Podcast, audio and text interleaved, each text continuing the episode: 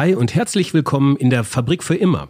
Mein Name ist Frank Schlieder und ich möchte euch mitnehmen zu einer weiteren Episode rund um Nachhaltigkeit und Wirtschaft. Heute zu Gast ist Michael Durach von Develei Senf und Feinkost. Michael Durach ist ein hochdekorierter Mann. Er ist als Unternehmer des Jahres ausgezeichnet worden und sein Unternehmen Develei ist, hat den Deutschen Nachhaltigkeitspreis bekommen und äh, das nicht ohne Grund. Seit über zwölf Jahren äh, kümmern sie sich sehr intensiv um das Thema Nachhaltigkeit, noch weit vor der Greta-Bewegung ähm, hat Michael Durach auch wegen seiner Kinder erkannt, dass es so nicht weitergehen kann und ähm, dass sie im Betrieb einiges ändern müssen. Und in diesem Gespräch geht es um diese Reise von Develei, aber vielleicht auch exemplarisch um mögliche Reisen anderer Familienunternehmen hin zu mehr Nachhaltigkeit. Insofern für alle diejenigen da draußen, die auch in einem Familienunternehmen arbeiten oder denen eins gehört, ähm, ist das vielleicht eine sehr gute Inspiration. Wir reden darüber, über die Kosten der Umstellung. Wir reden aber auch darüber, was das mit den MitarbeiterInnen gemacht hat. Und wir reden darüber, was auch zukünftig noch gemacht werden muss, damit das Thema Nachhaltigkeit auch noch ganz oben auf der Agenda steht.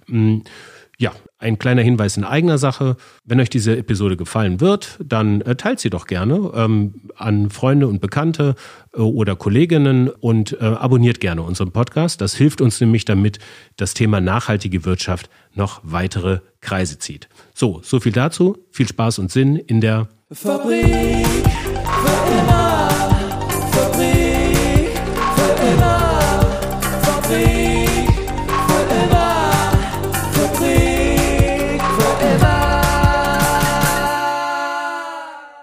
Herzlich willkommen, Michael Durach. Schön, dass Sie da sind. Vielen Dank für die Einladung. Herr Durach, eine kurze Einführung sei mir gestattet. Ähm, Sie sind ähm, Geschäftsführer und Mitinhaber der Develei Senf und Feinkost GmbH. Die Develei Senf und Feinkost GmbH hat ungefähr zweieinhalbtausend Mitarbeiter. Über ein bisschen über 500 Millionen Euro Jahresumsatz, habe ich zumindest rausgefunden, korrigieren Sie mich, ist inklusive Deutschland in neun Ländern mit, mit Produktionsstätten versorgt ähm, und äh, hat ähm, neben diversen Eigenmarken wie Develei, Bautzener und Löwensenf, was sie in Deutschland zum Marktführer gebracht haben, darüber hinaus auch im B2B-Geschäft äh, das Vergnügen, McDonalds unter anderem zu beliefern in 43 Ländern weltweit. Ähm, darüber hinaus ähm, sind sie sehr stark seit vielen Jahren in der Nachhaltigkeit tätig und ähm, haben unter anderem auch letztes Jahr den Deutschen Nachhaltigkeitspreis dafür gewonnen.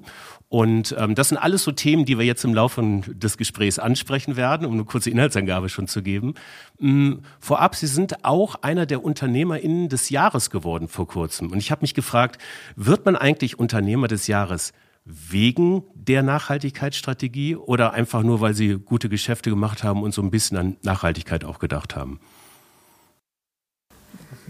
Ich, ich hoffe äh, deswegen, weil wir eine Signalwirkung gegeben haben als, als, als, als, als einer der, der, der, der, der First Mover in dem Bereich Nachhaltigkeit. Und man hat, glaube ich, gesehen, dass wir mit unserem Team, mit unseren Mitarbeitern eines geschafft haben, dass wir die Nachhaltigkeit auf viele Schultern verteilen und äh, gemeinsam äh, hier etwas bewegt haben, äh, was, was, was wirklich toll ist. Und äh, umso mehr hat es uns gefreut, dass wir dann äh, auch den Deutschen Nachhaltigkeitspreis gewonnen haben. Ähm, ist ja nicht so, was man so, so jede, jedes Jahr bekommt. Gerade als Mittelständler äh, kommt man ja immer so ein bisschen in die Vergessenheit, gerade wenn man jetzt nicht werblich so stark unterwegs ist.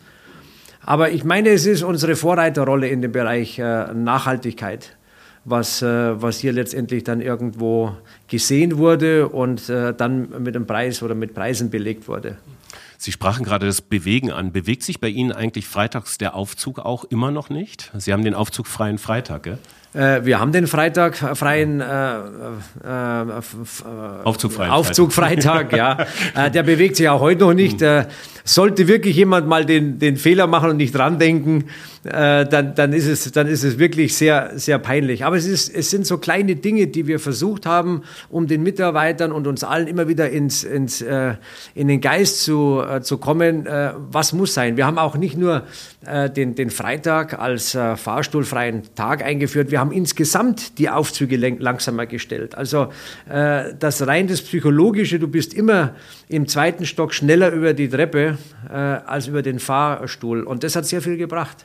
Ach, Wahnsinn. Also das heißt, der, also ich muss, ich nehme mal schnell den Aufzug, ist quasi jetzt das Dead End, die, die Einbahnstraße. Sie kommen dann nicht mehr raus. Äh, das, dann sind Sie eher langsamer unterwegs. Sehr gut das ist ja, das sind ja wahrscheinlich eine von kleinen, äh, von, von kleinen Maßnahmen, für die man zum einen vielleicht wahrscheinlich nicht den deutschen Nachhaltigkeitspreis bekam, äh, bekommen hat. Ich möchte mal mit Ihnen zurückgehen. Lange bevor Fridays for Future äh, ans Licht der Öffentlichkeit kam und auch nochmal für diese starke Nachhaltigkeitsbewegung gesorgt hat, möchte mit Ihnen mal zurück zu den Anfängen Ihrer Nachhaltigkeitsbemühungen. Das waren im Jahr 2008, wenn ich richtig gelesen habe. Was ist da passiert? Also als Familienunternehmen äh, ist man ja per se nachhaltiger, weil wir denken als Familienunternehmen, als Mittelständler generell in, in Generationen. Und äh, 2008 äh, in, in, in, dieser Zeit äh, haben wir uns sehr stark damit auseinandergesetzt und ich muss sagen, das Eigentliche haben äh, meine Kinder bewirkt, weil sie damals äh, sich haben ausbilden lassen als Umweltbotschafter bei Plan for the Planet und als ich gesehen habe, mit welchen leuchtenden Augen sie zurückgekommen sind oder sie auf den Akademien waren ähm, und äh, mich Fragen gefragt haben, und ich meine, das Schöne ist, Kinder können Fragen so ehrlich fragen, und wenn du dann keine Antwort so richtig drauf hast, dann sagst du, Mensch, ähm, Wahnsinn, äh, da muss man doch mehr dagegen tun. Und habe dann begonnen und habe gesagt, ähm, was machen wir eigentlich schon alles? Und äh, wir haben festgestellt, wir tun eigentlich schon wahnsinnig viel. Es ist äh, intrinsisch geprägt, aber nicht geordnet. Also haben wir uns damit auseinandergesetzt und haben zuerst mal eine, eine eine ähm, Aufstellung gemacht, was wir alles Schönes tun. Wir haben es äh, geordnet. Das, so fängt es, glaube ich, bei den meisten an. Aber viel wichtiger war es, dass wir dann äh, Ziele gesetzt haben, die ich sage mal, mehr waren als die klassischen Ziele, die man auch aus dieser Zeit schon gekannt hat. Also dieses 10% äh, weniger CO2-Verbrauch oder also diese, ich würde jetzt mal fast sagen, Placebo-Ziele, die, die fast jedes Unternehmen hatte oder hat, sondern wir haben gesagt, null. Ja, weil ich auch festgestellt habe in Gesprächen mit, äh, mit, äh, mit, mit Mitarbeitern, äh, mit Verbrauchern, äh, mit, mit den damaligen Zahlen, also Nachhaltigkeit und den Zahlen zu CO2 konnte keiner was anfangen. Selbst Nachhaltigkeit hat jeder anders definiert äh, für sich. Und so haben wir gesagt, eigentlich das, das Einzige, was der Verbraucher klar versteht, ist die Null.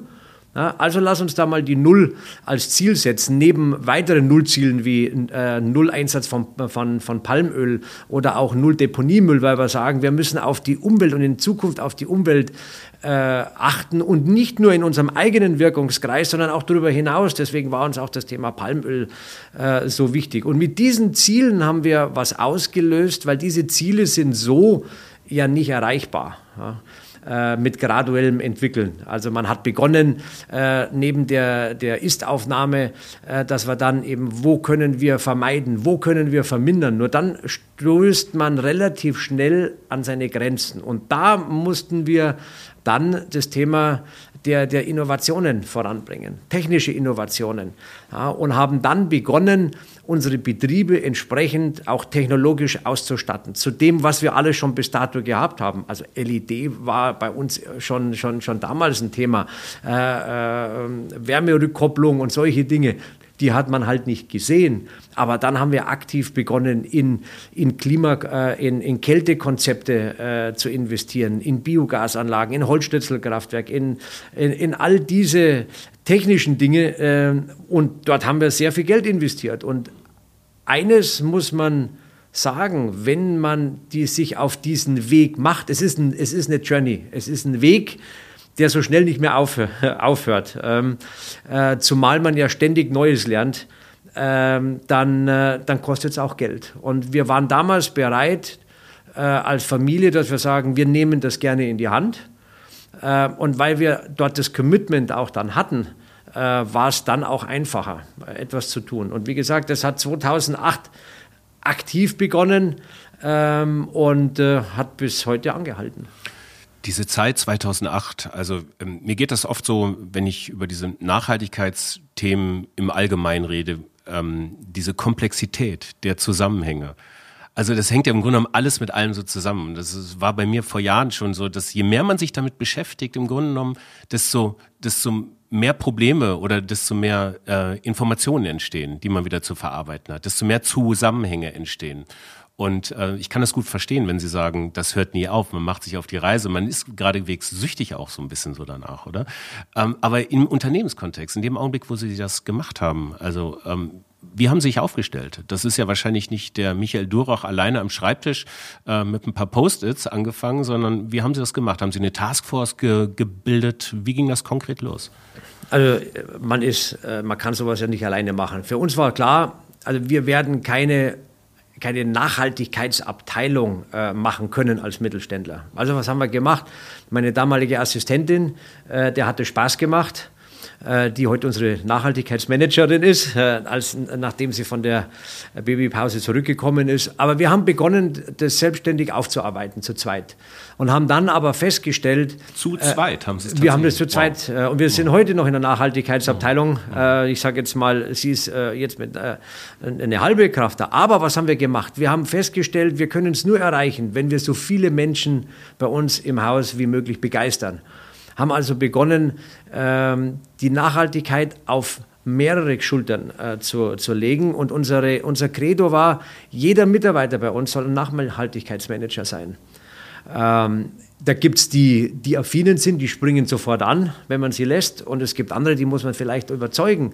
Aber wir haben begonnen, die Mitarbeiter mitzunehmen auf diese Journey, indem wir sehr viele Präsentationen gemacht haben, äh, äh indem wir die Mitarbeiter involviert haben. Wir haben ganz am Anfang haben wir äh, Strommessgeräte gekauft äh, und einfach den Mitarbeitern zur Verfügung gestellt und sagt, messt doch einfach mal. Und das Einzige, was uns interessiert, welche Kuriositäten äh, findet er denn raus? Und das hat viel in Bewegung gesetzt. Die eine Mitarbeiter, die kamen und gesagt, oh, jetzt weiß ich, äh, dass ich zu Hause in der Nacht wasche und nicht tagsüber, das ist ja viel billiger. Äh, andere sind gekommen und gesagt, es ist ja ein Wahnsinn, wir haben hier bei uns diese ganzen Kaffeemaschinen, äh, äh die, die Warmhalteplatten, das ist ja unglaublich, was das an Strom frisst.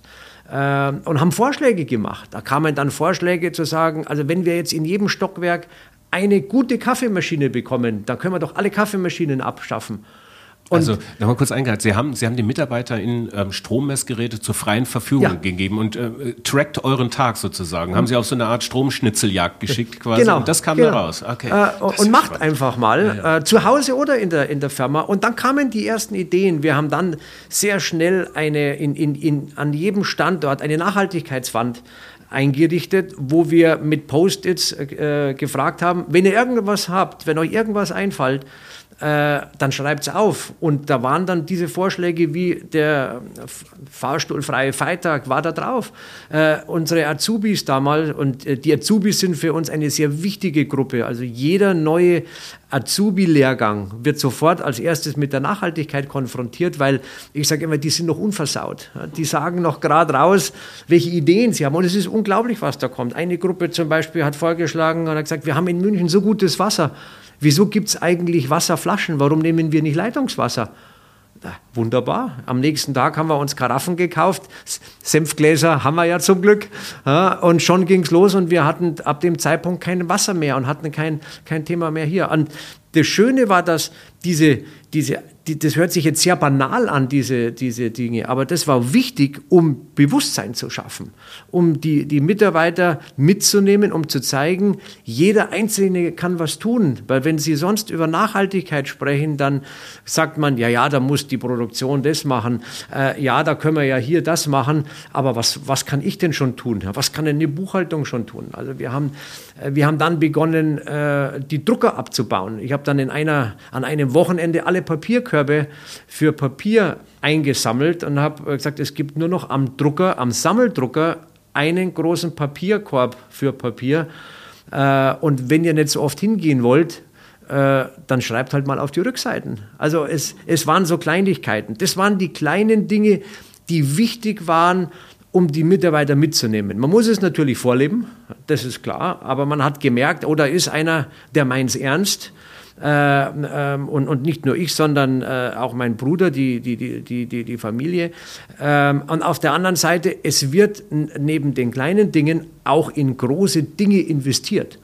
Ja, als wir begonnen haben, äh, eine komplett neue Kältetechnik aufzusetzen und als dann plötzlich der, ein Kran kam und das erste Mal so einen Container aufs Dach gehoben hat, dann hat man gemerkt, oh, die meinen es jetzt auch wirklich ernst. Ja, kommen wir bestimmt gleich nochmal zu. Also Sie meinen, quasi der erste Schritt ist erstmal die MitarbeiterInnen auf dem Weg mitzunehmen. Also das quasi das aufzuladen im Unternehmen, die intrinsische Motivation zu stärken, mehr auch in dem Bereich zu tun. Das ist so das Abs Immanente. Abs absolut. Äh, und deswegen äh, Veranstaltungen machen, ja, das ist anstrengend. Äh, wir haben auch an jedem Standort dann Nachhaltigkeitsmanager äh, erkoren, wo wir gesagt haben, wir wollen dort jemanden haben, der am Standort dann auch das Gedankengut äh, ents entsprechend en en entfaltet. Und äh, da merkt man, es gibt so viele äh, Menschen, die auf einmal aufgehen in dieser Aufgabe. Ähm, und, äh, und das hat uns am Anfang geholfen. Natürlich ist es dann wichtig bei diesen ganzen kleinen Dingen, dass sie das in ein Managementsystem äh, bringen. Äh, das ist gut, dass Sie das jetzt direkt, das, also wunderbar, nämlich das wäre jetzt meine nächste Frage gewesen, Thema Management, Thema Zielsetzung. Das muss ja irgendwo in Form gepresst werden. Und Sie hatten es gerade eben ja auch schon gesagt, also das Thema Klimaneutral, es gibt nur ein Ziel, die Null ähm, oder auch Palmöl, kein Palmöl mehr zu verwenden. Ähm, sind das so Ziele, die am Anfang schon entstanden sind oder die sich dann im Zeitablauf ergeben haben? Und wie haben Sie es dann quasi äh, aufgesetzt, also strategisiert also, quasi? Diese Ziele waren ganz von Anfang an. Äh, und Sie haben es vorher gesagt, das Thema Komplexität. Äh, wir haben versucht, äh, die Ziele einfach zu halten. Wir hätten auch, was ich als, als übergeordnete Ziele im ersten Schritt 100 machen können, aber dann verliert man sich. Ähm, ich habe versucht zu begreifen, was ist der größte Nenner. Also das Wichtigste für uns war, dass wir von den fossilen Brennstoffen wegkommen und dass wir damit, äh, was, was ist der größte äh, äh, Emittent? Es war Strom. Ja? Deswegen sind wir auf diese Thematik gegangen und haben versucht, all die Dinge zu tun, die auf äh, die Emissionen äh, einzahlen. Ähm, was wir gemacht haben, wir haben, äh, es gab ja sowas in der Form nicht, ein, ein Managementsystem kreiert, selber programmiert, wo wir über 800 Einzelziele eingegeben haben, die die Mitarbeiter genannt haben, sei es äh, Ziele, die sich Mitarbeiter oder Abteilungen gesetzt haben oder Ziele, die wir gesetzt haben. Und die haben wir quartalsweise nachverfolgt und auch den Erfüllungsgrad jedem äh, visuell zur Verfügung gestellt. Und man, man musste also dann genau, wo bin ich bei den Zielen, die ich mir gesetzt habe. Also Sie haben erstmal wahrscheinlich priorisiert, ne? weil Sie sagten ja gerade eben, dass man ganz am Anfang mit 800 Zielen, das wär, wird einen ja komplett erschlagen. Das hat sich im Zeitablauf ergeben. Das hat mhm. sich äh, ergeben und diese 800 Ziele, das waren Einzelziele von Mitarbeitern und Abteilungen, aber unsere großen Ziele, nämlich äh, das Thema der, der, der Reduktion äh, der, äh, der CO2-Emissionen, das haben wir ganz strategisch angegangen. Da haben wir zuerst äh, ähm, Analysen gemacht, dass wir überhaupt wissen, wie viel CO2 setzen wir als Unternehmen äh, frei. Was ist denn eigentlich unser Footprint? Dort haben wir ganz am Anfang sogar äh, Diplomarbeiten vergeben und ich glaube sogar eine Doktorarbeit, wo wir äh, damals schon unseren Footprint äh, für Senf äh, erhoben haben und haben dann gesehen, was sind denn die großen Bestandteile. Haben auch festgestellt, dass wir äh, als Unternehmen nur einen Teil letztendlich verantworten äh, können, was letztendlich sogar mit der kleinste Teil ist. Äh, du musst auch die Verbraucher mitnehmen. Nur es wäre anmaßend zu sagen, äh, bevor man sein, sein eigenes Haus gerichtet hat und mal erstmal auf andere deuten und sagen, da gibt es viel mehr. Also war die Devise ganz klar, Hausaufgaben machen und erst Dinge tun. Und erst wenn wir Dinge gemacht haben und Erfolge hatten, äh, dann äh, ging es darum zu sagen, dann kann man aber auch darüber sprechen, wobei das bei uns immer im Hintergrund war. Wichtig war, unser Ziel zu verfolgen. Wir haben dann für jeden Standort eine, eine Analyse gemacht, wo stehen wir heute in den Emissionen und äh, je, äh, halten das jedes Jahr für jeden einzelnen Standort nach. Äh, nun war es vor zwölf Jahren noch, wahrscheinlich noch nicht ganz so einfach wie heutzutage zu tracken. Also mittlerweile gibt es ja Un Unmengen an Tools, an Software, an, an, ähm, an Prozessen, ähm, also sowohl die internen als auch die externen, also die durch die Produkte ausgelösten Emissionen irgendwie zu tracken. Wie war es denn damals vor, vor zwölf Jahren? Wie haben Sie das gemacht? Ja, also zum einen haben wir unsere gesamte Technik damit ausgestattet, dass wir über Stromabnehmersysteme mittlerweile bei jedem Aggregat wissen, ja, äh, wie viel äh, man verbraucht.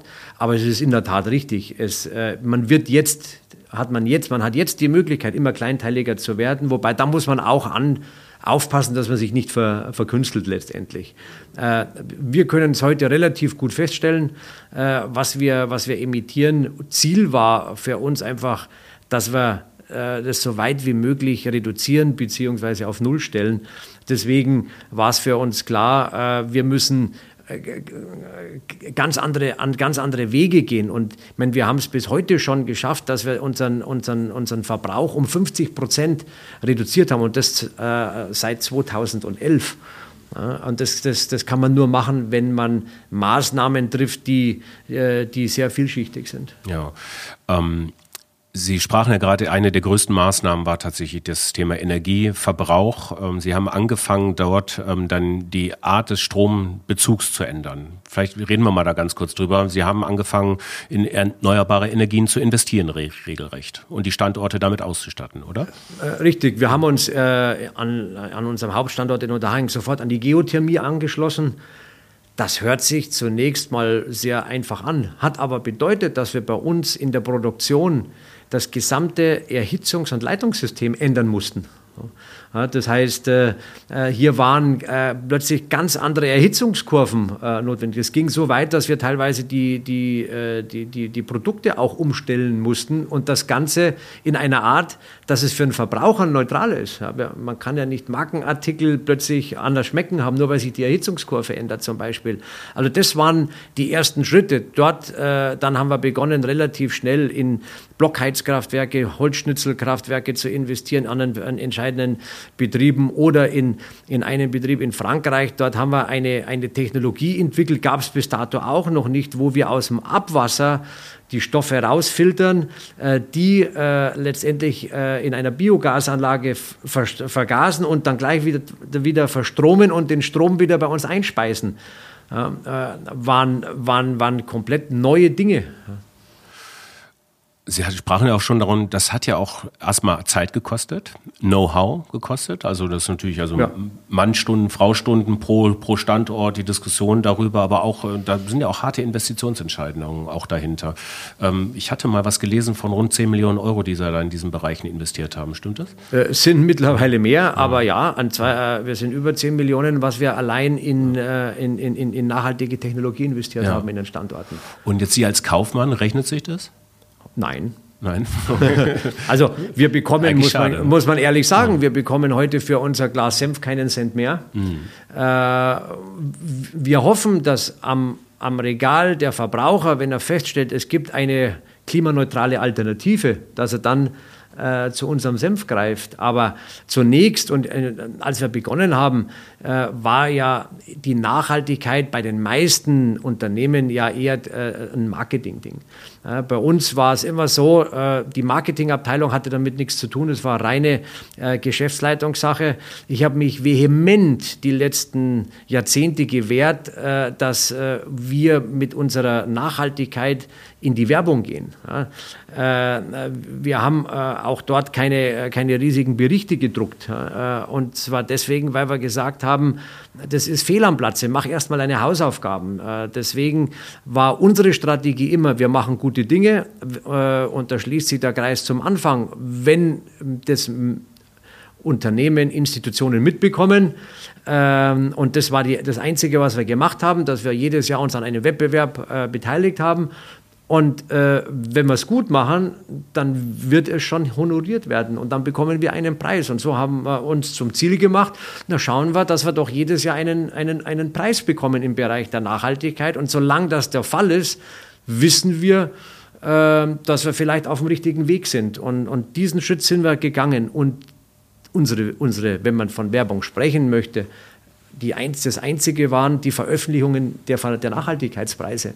Äh, das, äh, das war letztendlich alles, was wir in der Außenwirkung gemacht haben. Wir haben es bei uns auf der Internetseite äh, entsprechend äh, gepostet, aber erstaunlich war, muss ich sagen, für die Mitarbeiter bei uns im Unternehmen, die eine Bestätigung dafür bekommen haben, dass diese harte Arbeit oder diese Arbeit, die wir gemacht haben, nicht umsonst war. Es wird honoriert von Dritten.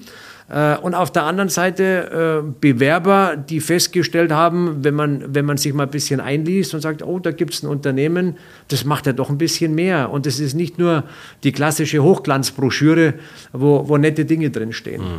Sie sagten ja auch gerade eben, also äh, Sie ähm, kommunizieren das nicht, bis Sie Ihre Hausaufgaben schlussendlich intern gemacht haben. Wann haben Sie denn Ihre Hausaufgaben in Ihrem eigenen Verständnis gemacht? Ich glaube, die Hausaufgaben, die machen wir, wenn wir getrost sagen können, es ist jetzt, und ich meine, da sprechen wir dann vom, vom, vom Dreieck in der Nachhaltigkeit, es ist irgendwann vielleicht wirtschaftlich wirklich nicht mehr sinnvoll, das letzte Stück zu machen. Ähm, da muss man ja schauen. Wir haben ja auch eine Verantwortung für die Zukunft, fürs Unternehmen und für unsere Mitarbeiter. Äh, und, und das war immer wichtig, dass wir sagen, ja, wir investieren, wir lassen uns äh, die Nachhaltigkeit etwas kosten, äh, wir verzichten bewusst als Unternehmen auf Gewinne. Wenn heute jemand sagt, er kann Nachhaltigkeit äh, zum, mit Null machen, dann macht das noch nicht richtig, weil Nachhaltigkeit kostet zunächst Geld. Wir sind noch nicht bei den entsprechenden Besteuerungen, äh, dass man sagen kann, es geht eins zu eins, äh, eins zu eins auf. Also äh, das ist nicht der Fall. Also fertig sind wir wahrscheinlich nie so richtig. Es ist unser Anspruch, aber ich sage mal, wir sind jetzt an einem Schritt, wo wir uns auch gezielt gesagt haben, wir haben so viele Dinge getan und wir können jetzt in diesem Jahr äh, auf unseren Senf selbst im Scope 3 sagen, er ist klimaneutral. Wir haben die Kette entsprechend analysiert und das geben wir auch jetzt auf unsere Produkte. Ja, weil wir doch sehr viele Verbraucher äh, gesprochen haben, die gesagt haben, es ist wirklich toll, was ihr alles macht, aber äh, jetzt müsst ihr auch das uns zeigen. Und äh, das haben wir dann ähm, wahrgenommen, haben gesagt, wir fangen mit unserer Gruppe Warengruppe Senf an. Da sind wir schon sehr, sehr weit. Wir wissen, wo der Senf herkommt. Wir haben den, den Senfanbau regionalisiert. Äh, wir können sogar bis in den Ursprung dort gehen. Äh, und als nächste äh, Produktgruppe wird Ketchup jetzt kommen, wo wir auch dort das Produkt bis in, die, in die Vorstufe klimaneutral setzen werden. Ähm, Sie haben das ja gerade gesagt, Sie können sich das auch vorstellen. Also ich habe das zumindest am Rande mitbekommen. Es gibt äh, ja ein paar unternehmerische Initiativen, ähm, äh, also auch Transparenz in der Lebensmittelherstellung auf die Verpackung zu bringen. Quasi Biosiegel habe ich schon einmal gesagt. Im anderen Kontext äh, ist es dann letztendlich nicht. Es geht um Scores, es geht um ähm, äh, CO2-Transparenz auf die Verpackung. Sie unterstützen das auch durchaus, wenn ich das richtig verfolgt habe. Ne? Richtig. Also Oatly zum Beispiel macht sowas. Ich glaube, Vegans macht sowas auch. Ähm, da sind sie ja auch dann, ja. Ja, das war ein Ansatz, wo wir gesagt haben, ja, das ist doch eigentlich fair, ja, wenn, man, wenn, man das, äh, wenn, wenn man das hinschreibt und es, äh, es letztendlich dem Verbraucher sichtbar macht. Dann kann er nämlich entscheiden. Ja, äh, es wurden ja schon viele Versuche unternommen, nehmen wir die, das Thema mit den Flugmiles und so weiter, äh, einfach transparent zu machen, ja, äh, um den Verbraucher dann letztendlich dann auch eine, eine, eine Wahlmöglichkeit zu geben. Will ich Bio, will ich nicht Bio? Äh, will ich äh, eine Kartoffel, eine Bio-Kartoffel, die aus Ägypten kommt, nur weil sie Bio ist, oder nehme ich die vom lokalen Bauer, der zwar konventionell anbaut, aber die Kartoffel am Acker bei mir vor der Haustür erzeugt. Das sind Dinge, das muss jeder für sich selbst entscheiden. Äh, aber man muss es transparent machen. Und ich glaube, da haben wir alle noch eine ganze Menge äh, zu tun, dass es für den Verbraucher so leicht wie möglich zu verstehen ist, aber auch transparent ist. Ja. Nochmal einen kurzen Schritt zurück. Sie sprachen gerade also von Ihrer Reise, von den Hausaufgaben. Ähm, jetzt gerade die aktuellen Klimaziele von Develei, die sind ja mehr oder weniger, können wir es mal klar benennen. Ich habe das gelesen, 2025 klimaneutral über alle Produktionsstätten. Vielleicht können Sie ein bisschen mehr was dazu sagen. Ja, 2022. Was 2022, wir gemacht haben, sorry. wir mhm. haben mit Deutschland begonnen. Mhm. Wir, wir können uns ja nur von Standort zu Standort vorbe, äh, vorarbeiten. Äh, wir sind ein Mittelständler. Es wäre ein, ein, ein, Ziel, ein, ein, ein hehres Ziel gewesen, äh, bis äh, 2020 alle Standorte äh, ranzunehmen. Das muss man natürlich sehen.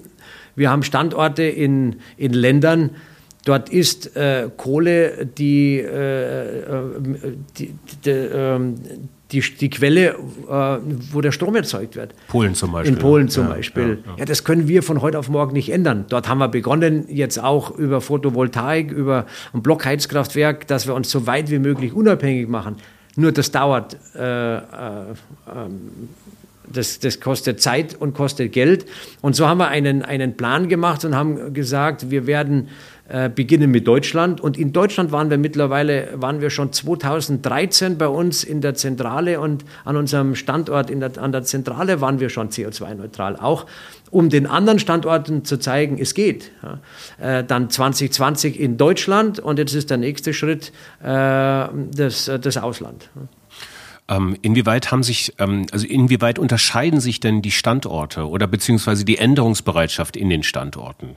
Es ist, ist also Deutschland ähm, innovativer als Polen, jetzt mal nur reine Vorurteile, ne? Oder sind die USA äh, vielleicht auch weiter als wir, als wir Deutschen? Wie, wie, wie kann ich mir das vorstellen? Das sind ja andere, andere Mentalitäten, andere Kulturen letztendlich. Wie gehen Sie damit um? Absolut, man muss sich auch damit auseinandersetzen, in welchem Zustand ein jeweiliges Land äh, wirtschaftlich im Moment ist. Als wir begonnen haben, war natürlich klar, äh, da waren in, in, in Deutschland war, war der Aufbruch dazu. Da musste man nicht lange äh, äh überzeugen. Das hat jeder schon mal so ein bisschen gehört. Im Ausland war das schwieriger. Äh, mittlerweile muss ich sagen, ist es auch dort angekommen. Und äh, selbst in den USA äh, ist es mittlerweile nicht mehr so, äh, dass, man, dass man sagt, um Gottes Willen. Als wir dort begonnen haben und ich unsere Ziele damals vorgestellt habe, äh, haben die meisten in Amerika nur den Kopf geschüttelt und haben gesagt, um Gott, also wieso? Also nimmt zum Beispiel Deponiemüll äh, wir haben so viel Fläche, wir, warum nicht verbuddeln? Ja? Und, und wir sagen, nein, also das, ist, das kommt uns gar nicht erst in den, in, in den Sinn. Ähm, auch äh, mit, äh, mit, mit, mit Strom, äh, da hat man gemerkt, es gab äh, dort Staaten, Bundesstaaten, wo man sich schon mehr Gedanken gemacht hat. Kalifornien äh, ist ja da schon ziemlich weit vorangegangen. Ja, wir sind in Tennessee. Ja äh, da war es etwas anders. Aber auch mittlerweile hier. Und was, was ich festgestellt habe, das Schöne ist, als wir mit den Mitarbeitern, so wie wir es in Deutschland gemacht haben, angefangen haben zu, zu, zu diskutieren und ihnen zu zeigen und aufzuzeigen, warum war das Verständnis unglaublich. Und mittlerweile ist es sogar so, obwohl es dort noch kein äh, Recycling-System äh, gibt, haben wir ein eigenes aufgebaut. Und äh, jeden Montag äh, können die Mitarbeiter äh, ihr Papier und ihre äh, Recyclingmaterialien bei uns, bei uns ähm, also mitbringen und abgeben.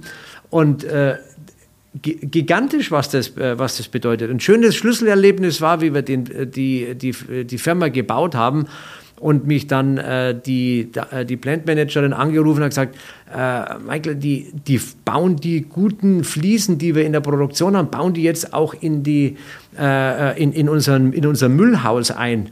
Und dann habe ich gesagt, ja, der Unterschied, es ist kein Müllhaus, es ist eine Wertstoffsammelstelle. Weil alles, was heute nicht verbraucht wird, stellt einen Wert dort. Und das ist eine andere Denke. Und das hat bei denen wahnsinnig viel bewegt, weil sie festgestellt haben, äh, oh, das ist ja nicht Abfall, es ist ja nur ein weiterer Wertstoff. Und als sie dann auch gesehen haben, dass die Fraktionen alle getrennt werden von Anfang an, äh, hat es auch dort wieder einiges bewirkt, weil man gesehen hat, oh ja, äh, die meinen es ernst. Also das sind jetzt quasi die ersten Schritte dann in das, was hoffentlich zukünftig folgt, eine Kreislaufwirtschaft. Absolut. Und, äh, und, und, und, da sind wir auch noch am, am, am, Anfang. Da wird noch viel passieren. Ich glaube, jetzt hat, haben die Diskussionen sich mal in die richtige Richtung auch bewegt, weil äh, es ist so vielschichtig, auch wie in der, in der Nachhaltigkeit, auch ob das jetzt das Thema Verpackung ist oder wir, wir, wir müssen uns ja immer wieder ertappen, je nachdem, welche, ich sage jetzt mal, Lobby gerade am, am Drücker ist, äh, dass man es nur mal einseitig ein, ansieht. Nehmen Sie die Diskussion um die, äh, das Verpacken der, der, der Gurken mit Kunststoff. Ja, ähm, man hat dann gesagt, ich nehme die die, den Kunststoff weg, dafür hat man dann 30 Prozent Bioabfall. Ja, also will ich jetzt was gegen Food Waste tun? Oder gegen, äh, gegen Verpackung. Und man muss dort jetzt schauen, was macht am meisten Sinn. Wenn ich die Verpackung, den Kunststoff recyceln kann, dann ist es besser als Food Waste. Ja, also wir müssen in eine äh, Recycle-Ökonomie einsteigen. Dort haben wir lange Zeit, wo ist das nicht geschehen? Und ich muss ehrlich sagen, wir haben über Jahrzehnte äh, für den grünen Punkt gezahlt als Unternehmen und als Verbraucher und müssen feststellen, äh, die Verwertung wurde nicht vorangetrieben. Also einige wenige Unternehmen haben hier sehr viel Geld verdient, indem sie unsere Verpackungen exportiert haben. Und das Ganze ist uns erst jetzt, als die ersten Länder zugemacht haben, äh, auf die Füße wörtlich gefallen. Und das sind doch Themen, die wichtig sind, dass wir eine Kreislaufökonomie ansetzen und dass wir schon, was wir ja äh, von Haus aus machen mittlerweile, dass wir, wenn wir ein neues Produkt kreieren und schon über die Verpackung äh, äh, auseinander, mit der Verpackung auch auseinandersetzen müssen und mit dem Recycling dieser Verpackung.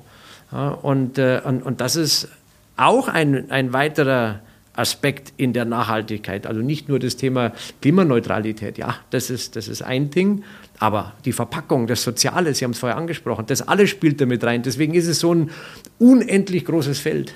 Gerade auch dann unendlich groß, wenn man diesen besagten Scope 3, also quasi die Menge an, an Eingangsfaktoren, aber auch die Zusammenarbeit mit den Kunden und ähm, nochmal äh, und berücksichtigt und anders gewichtigt. Und äh, Sie haben jetzt gerade eher über die Einkaufs-, äh, über die Ressourcen gesprochen.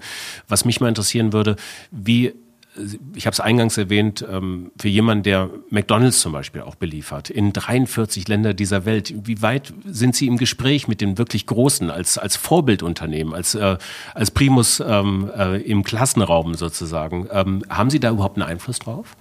Die Frage ist, wen Sie als groß bezeichnet. McDonald's ja, äh, wir sind mit McDonald's im Gespräch. McDonald's hat eine unheimliche Arbeit äh, im Bereich der Nachhaltigkeit äh, geleistet. Das sind Dinge, die äh, nicht, sehr, nicht so stark äh, äh, vielleicht in der Öffentlichkeit bekannt sind. Äh, ich meine, gut, wenn man sich die, die einzelnen Klimaberichte anschaut, dann, dann fällt es auf. Aber da sind wir sehr stark im, im, im Dialog, um zu schauen, was können wir dort alles tun. und da haben wir möchte ich schon fast sagen, auch eine kleine Vorreiterrolle in, in, in dem Umfeld der anderen Lieferanten. Wenn wir uns äh, Deutschland anschauen, ja, da sind wir nur ein kleines Licht. Und das war auch oft das Problem, wo wir nicht weitergekommen sind, weil wir hängen ja auch nur von der Vorstufe ab. Und wenn wir heute zu unseren Lieferanten äh, gegangen sind und haben gesagt, wir würden hier gerne was umstellen, wegen uns äh, schwierig.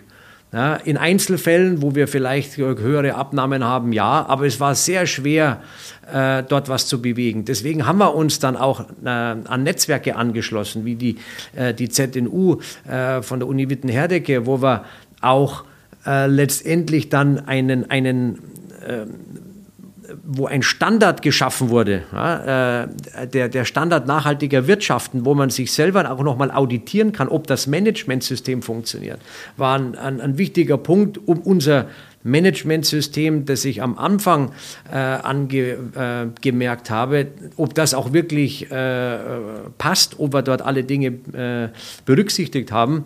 Äh, und dort findet man, findet man dann relativ schnell Gleichgesinnte. Und nur so kann man versuchen, wenn man, wenn man mit mehreren Firmen gemeinsam Dinge bewegt und, äh, und nach vorne schiebt, dann, dann, dann hilft es. Aber wir finden mittlerweile Gehör, weil man merkt, dass wir da hinterher sind und dass wir insgesamt als Unternehmen nicht unerfolgreich sind. Und dann hört man da auch mal einem kleineren zu. Hm. Ähm, so klein sind sie ja gar nicht. Sie sind äh, deutschlandweiter Marktführer im Bereich äh, der Senf, äh, des Senfangebotes mit ihren Produkten, ich glaube, Develei im Süden, Bautzener im Osten und Löwensenf ähm, im äh, Westen.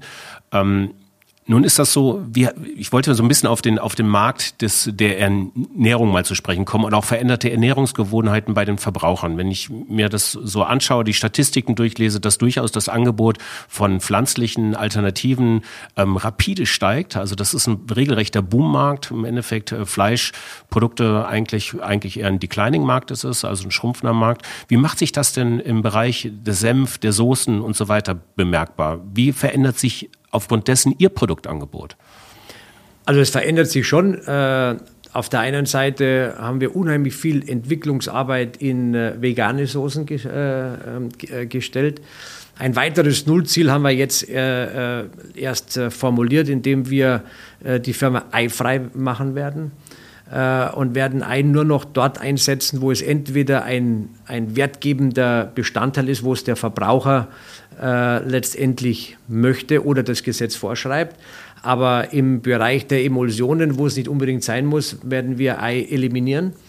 ähm, da, dort sind wir schon sehr weit. Für den Verbrauch, für den Verbraucher, ähm, ob er eine vegane Wurst oder eine konventionelle Wurst in, äh, in Senf tunkt. Äh, er braucht Senf. Ja, ähm, hören die Metzger immer ungern, aber äh, gemeinsam äh, äh, kommt man dann zum Geschmackserlebnis. Also letztendlich wird sich dort schon einiges tun.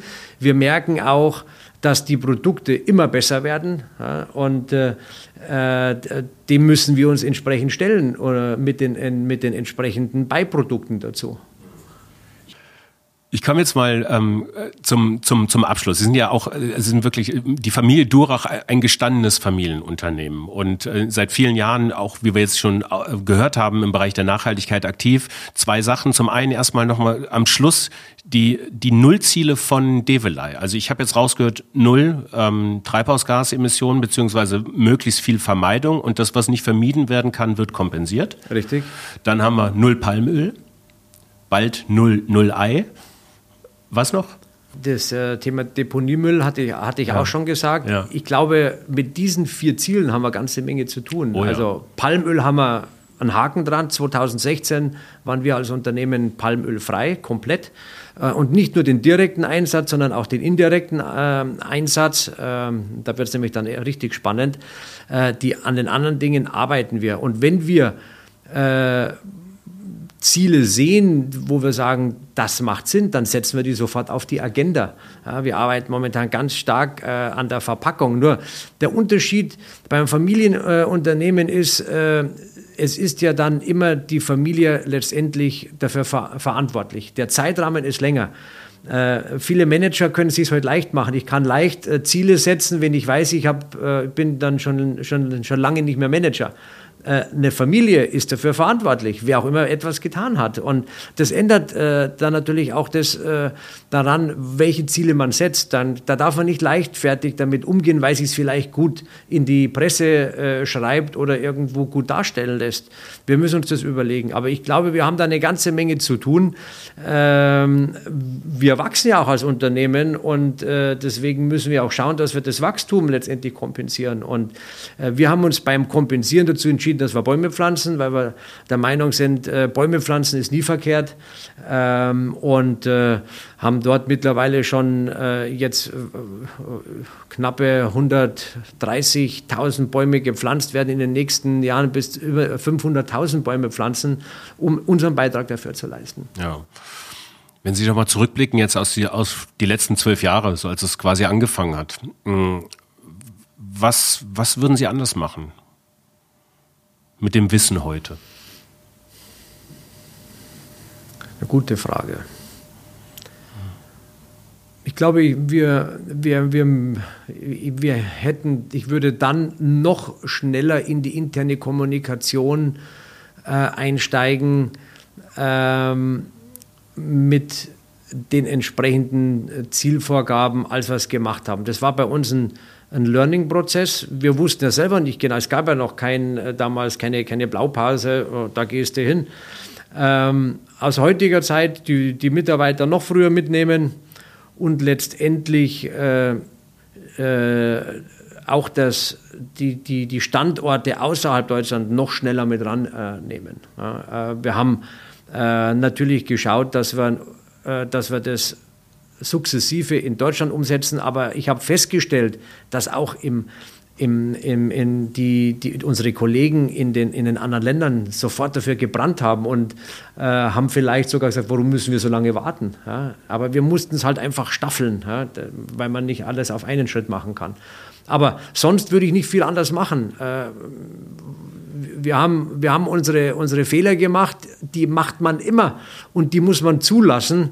Äh, hinterher zu sagen, den Fehler hätte ich nicht gemacht, ist einfach, weil wir waren ja auf, sehr stark auf Neuland. Ja, und da macht man nun mal Fehler. Und da muss im Unternehmen eine Fehlerkultur zulassen, äh, dann wird mehr experimentiert. Dem ist nichts hinzuzufügen. Herr Dürrach, ich bedanke mich für das Gespräch. Ich nehme mit, ähm, mit Nachhaltigkeit früh anzufangen im Unternehmen lohnt sich schon aus Hinsicht von Mitarbeiterförderung, von intrinsischer Motivation, aber auch klaren Zielbildern, Motivation. Ähm, Nachhaltigkeit ist ein langfristiges Thema und lässt sich nicht mit kurzfristigen Zielen messen. Äh, und Nachhaltigkeit ist Rendite mindernd, leider Gottes noch. Das gilt es doch auch zu ändern. Und die Hoffnung ist aber, die Marken so aufzuladen, dass man hinten heraus auch mehr im Geldbeutel hat, richtig? Das ist unser Ziel. Herr Dorach, vielen Dank. Alles Gute Ihnen. Auf bald. Vielen Dank, hat Spaß gemacht. Das war die Fabrik für immer mit Michael Durach von Develei, Senf und Feinkost. In der nächsten Episode hört ihr eine ganz andere Geschichte, die Geschichte von Aline Bücken. Und zwar ist diese Episode schon mal veröffentlicht worden und so zum Abschluss des Jahres habe ich sie nochmal rausgeholt, weil das wirklich eine der Lieblingsepisoden von uns war und auch eine der meistgefragtesten Episoden im Slalom Nachhaltigkeitspodcast. Äh, Ausbruch aus dem Hamsterrad heißt, heißt diese Episode und ähm, Aline ist zusammen mit ihrem Mann und ihren vier Kindern seit mehreren Jahren im Segelboot äh, in der Weltgeschichte unterwegs und äh, ich habe sie letztes Jahr, Ende letzten Jahres getroffen zu einem Gespräch und äh, ich fand, das passt super jetzt gerade in diese Zeit, wo wir doch coronamäßig alle so ein bisschen gefangen sind. Und äh, viel Spaß damit. Euch wünsche ich eine schöne Zeit und auf bald.